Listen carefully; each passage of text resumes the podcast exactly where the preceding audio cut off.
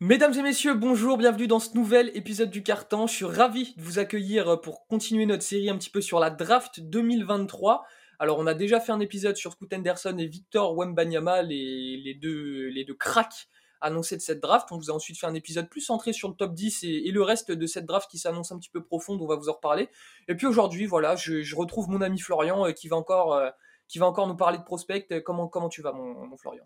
Ça va top. On enchaîne. Euh, on enchaîne. On fait que parler des prospects. J'adore. J'adore cette journée.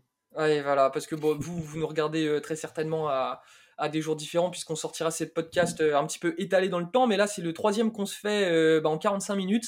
On enchaîne, on tourne tout le même jour, et je sens que Florian est heureux. C'est la meilleure journée de sa vie, mieux que son mariage, il me dit dans l'oreillette. voilà, donc aujourd'hui, on va, on va plutôt se concentrer sur le reste de la draft aller un petit peu plus deep dans ta mock draft, euh, Florian. Puis on va parler aussi de tes surprises, tu vas pouvoir nous régaler, tes petits chouchous. Tu vas nous parler aussi un peu de tes doutes. Euh, vous allez voir tout ça. On, commence tout de suite. Florian, faut qu'on rappelle, c'est important euh, pour commencer ce podcast, que cette draft, il y a des potentiels cracks très très très très loin. C'est ça, et très très très très bas même. C'est-à-dire que c'est vrai qu'on parle beaucoup du top 2, on parle beaucoup de, on parle un peu du top 10, etc. Parce que les images font vendre, mais en fait, euh, on remarque très très vite que sur tout le premier tour, on va avoir euh, des role players très très euh, efficaces, mhm. ou alors on va avoir des joueurs dont le potentiel offensif est quand même très très intéressant. Et pour vous donner un, rapide exemple, moi dans mon big board, faut faire faut faire le distinguo entre mock draft et big board. Aujourd'hui, on est incapable de faire une mock draft parce que la différence entre les deux, big board, je vais lister tous les joueurs que je préfère dans l'ordre en fonction de, de, leur potentiel, de comment je pense qu'ils vont réussir. Alors qu'une mock draft, c'est en fonction des besoins par équipe. Mm. On ne peut pas faire de mock draft tant qu'on ne sait pas la liste des équipes qui choisissent. Et du coup, moi, dans mon big board, euh, j'ai vraiment, vraiment des, des, joueurs au potentiel offensif très très intéressant qui sont en fin de premier tour.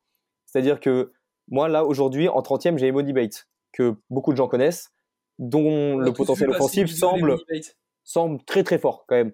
Donc, euh, et même au deuxième tour, on a vraiment des joueurs qui, euh, dans le consensus, vont trouver une place en NBA.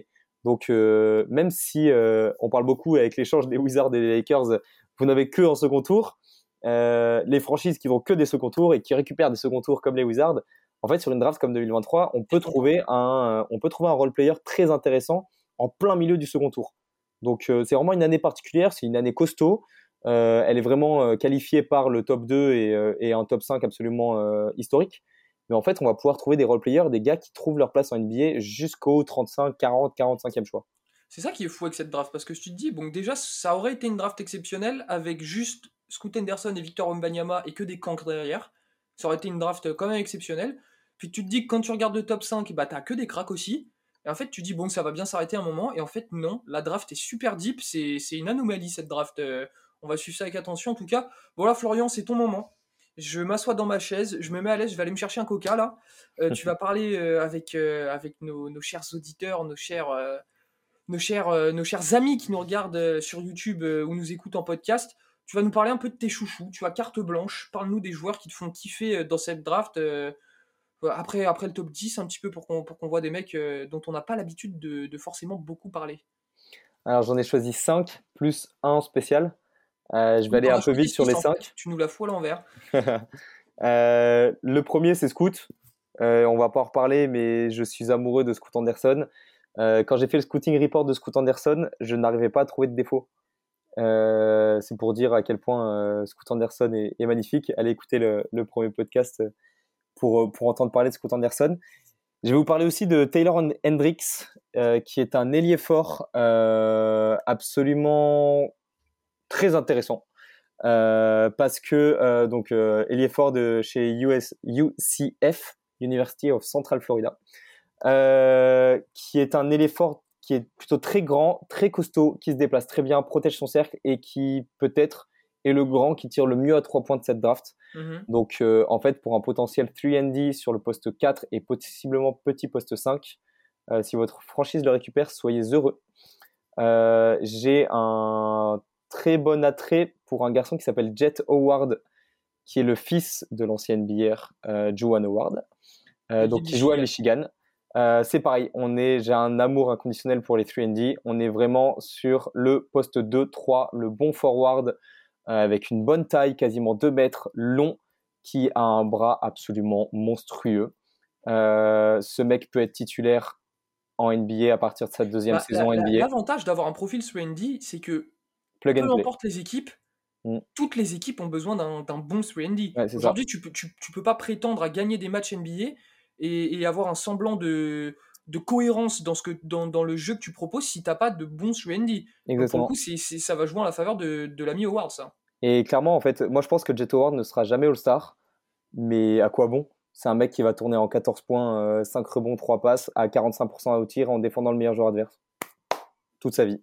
Donc, euh, Trop bien je sais qu'il y a certaines, euh, il y a certaines, euh, il y a certains big boards où ils l'ont carrément au second tour. Oh, je suis tellement pas d'accord parce qu'il a peut-être moins ce potentiel de star, mais c'est un mec qui va être titulaire pendant 10 piges en NBA en fait. Donc moi j'adore.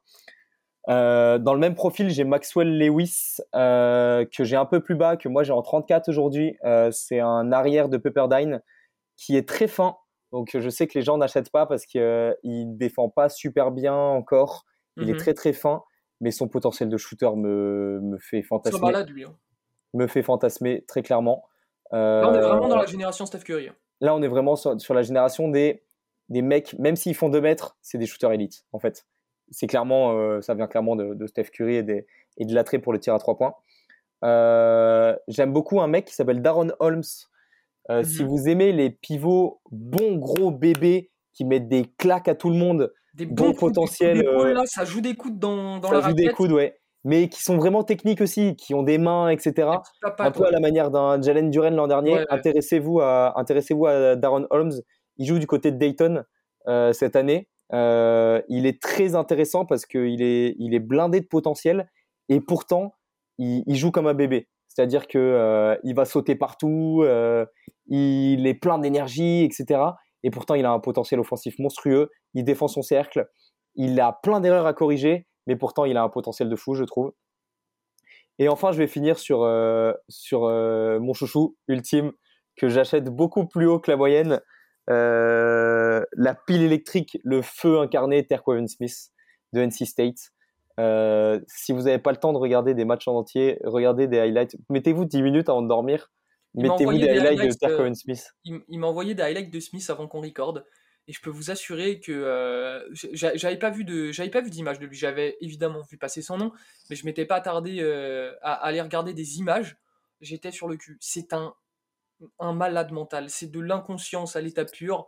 Il en a rien à foutre. Il tire de n'importe où. Euh, T'as l'impression qu'il fait n'importe quoi, mais en fait, il fait pas n'importe quoi. Ce mec est un crack. C'est un malade mental. Ça va mental. Pour vous dire, euh, Smith, il joue dans la petite fac de NC State, ancienne fac de Dennis Smith Jr. notamment, euh, qui est un peu le petit frère de North Carolina. Mm. Euh, sauf que avec sa petite fac, ils sont en train de réaliser une saison absolument magnifique. 18 euh, victoires, 5 défaites, quatrième dans l'ACC. et avec comme leader Terquaven Smith, 19 points de moyenne, 4 passes, 4 rebonds, il a une efficacité assez faible parce que Terquain Smith, pour vous dire le profil, est un tout petit format. C'est un petit garçon euh, qui fait à peine 1m90. Il fait mon poids. Il a des toutes petites épaules, mais par contre, c'est un inconscient. Il tire de partout. Il va à fond. C'est une pile électrique. Il est indéfendable. C'est le feu incarné. Quand ce mec rentre sur le terrain, c'est un créateur de chaos monstrueux. Euh, et pour vous dire, euh, récemment, ils ont joué les yeux dans les yeux avec North Carolina. Ils ont tapé Wake Forest. Il vient de marcher sur Florida State. Ils ont tapé Duke. Euh, on l'a vu mettre un coup d'épaule monstrueux sur Kyle Filipowski, qui est un gros bébé. Euh, c'est un mental de tueur. Il s'est brisé la jambe euh, il y a deux semaines. Tout le monde pensait que c'était fin de saison pour lui. Il est revenu. Il vient de mettre 32 points à 60% au tir contre Florida State, contre un certain Matthew Cleveland, qui est, un, qui est considéré comme un des principaux défenseurs extérieurs de la draft. Donc Terkoven Suisse est un malade mortal. Et est un Dixième, je l'achète plus haut que la moyenne parce que la majorité des gens ne voient pas mieux qu'un potentiel sixième, homme à la manière d'un Bon Island ou d'un Emmanuel Quickly. Euh, je pense aussi qu'il ne pourra pas développer plus. Il y a 80% de chances qu'il ne soit pas plus, mais il y a 20% de chances où c'est Jamorant en fait. Donc euh, je m'en fous. On le risque. je m'en fous. Ouais, c'est merci pour, pour, pour, tes petits chouchous, Florian. Alors évidemment, tu as parlé de tes chouchous. Maintenant, tu vas nous parler un peu plus de, de tes doutes, peut-être, je sais pas, sur quel joueur tu émets des doutes. Alors, tu en as un peu parlé dans le, dans le dernier épisode, il y a notamment un certain Amen Thompson. Ouais, bah c'est vrai que j'en ai parlé dans l'ancien épisode. Euh, Amen Thompson, j'ai beaucoup de doutes sur lui parce que c'est un porteur de balle alpha, donc à qui on va donner la balle parce que par son athlétisme et, son, et sa compréhension du jeu et son sens, du, son sens de la passe, tu vas lui donner la balle. Sauf qu'il ne sait pas tirer. donc c'est problématique. C'est problématique. Ouais, ça m'embête. Dans mon scouting report un peu plus détaillé sur le site, genre, je le fusille pas mal euh, les Américains l'adorent, moi beaucoup moins, parce que j'ai deux problèmes avec lui, c'est-à-dire qu'il tire pas, surtout sur une draft, sur une ligne euh, beaucoup plus resserrée par rapport à la NBA. Il tourne à 20% à 3 points. Il a une très, hein. il a un très moyen pourcentage de lancer franc. C'est pas hyper positif pour la suite. Et en plus, il domine, mais il domine pas outrageusement en overtime elite alors qu'il joue contre des adolescents. Lui, il a quasiment 21 ans, donc euh, il est plus vieux que la moyenne. Mm. Et pourtant, il ne domine pas contre des adolescents. Donc ça m'embête. Et de manière plus générale, j'ai plus de doutes sur. Euh, il y a beaucoup de potentiel offensif, mais il y a beaucoup de potentiel offensif dans cette draft qui peuvent ne pas péter. Euh, c'est-à-dire à la manière d'un Nick Smith, à la manière d'un Brandon Miller, à la manière d'un Kayonte George, c'est des mecs qui tirent de partout, mais il y a vraiment un scénario probable en NBA où ces mecs-là ne sont pas où ces shotmakers ne sont pas efficaces. Après, ça, a beau être une draft super profonde avec des, des potentiels fous, euh, c'est clair qu'on va pas euh, qu'on va pas voir 30 euh, All-Star et 30 All-NBA Exactement. issus de cette draft. Dans le potentiel, ils y sont, mais il y a beaucoup de scénarios où où moi j'achète, mais avec en me disant. On se rend pas compte hein, de, de, ce que c'est d'arriver en NBA. Hein. C'est pas le c'est mm. limite pas le même sport. Hein. T'as des mecs qui arrivent à s'y faire, t'as des mecs qui n'y arrivent pas. Hein. C'est pas c'est normal. C'est surtout ces mecs qui canardent de partout quoi. En ah ça passe. Quand ils vont commencer à être défendus par euh, Yanis, Aaron Gordon, Jaren Jackson et tout. Euh, puis en plus, t'es pas, pas à l'abri que bah, t'as, as, les shooters, les pétards ambulants comme ça qui te sortent une saison NCA exceptionnelle parce qu'ils étaient en feu total. Ils sont en hit check euh, sur, sur toute la saison. Genre Jimmy Fredette Par exemple, tu vois, ce, genre de profil de mecs qui sortent une saison all-time all-time en NCA, puis qui arrive en NBA, qui bah, on se dit bah ouais bah en fait j'étais juste en feu l'année dernière, je suis incapable de refaire ce que j'ai fait, tu vois. L'impact physique est autre, donc euh, c'est un autre c'est un profil de, de shooter. Euh, bah, toi qui adore les Rockets, Jabari Smith tire anormalement bien l'an dernier. Ça fait bizarre quand tu arrives sur une ligne qui est plus lointaine avec des bébés en face. Je ne tolérerai pas qu'on parle mal de Jabari Smith. Euh, on embraye, on embraye. Est-ce que tu as, est as d'autres petits noms qui te viennent comme ça pour, tes doutes, Florian? Non, bah, je l'ai dit, en fait, j'ai pas vraiment de doute euh, de toute façon, sur chacun.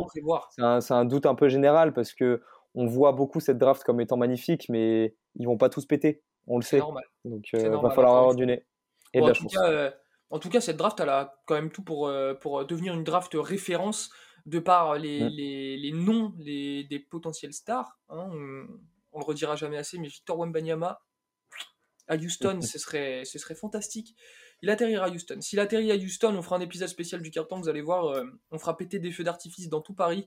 Euh, on ira... Non, c'est mort. C'est hors de question. Et on gagne trop. Qu'il aille jouer euh, dans, dans, les champs de maïs là avec les fermiers. C'est pas, c'est mort, c'est mort, Florian. C'est mort. Bon, en tout cas, j'espère que vous avez aimé cet épisode avec Florian, comme d'habitude, qui, qui, nous régale avec euh, ces, petites analyses. J'espère que ça vous a plu. N'hésitez pas à nous laisser une note sur Apple Podcast et sur Spotify, ça nous aide beaucoup.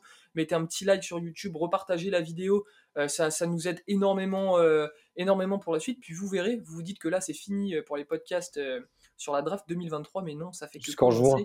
On en a un petit en réserve, on parlera peut-être de Frenchy. Voilà, en tout cas, suivez-nous sur les réseaux sociaux, partagez à fond, on va parler de draft, ça va être génial. Florian, la bise. Ciao tu reviens quand tu veux. Ça marche. Prenez soin de vous.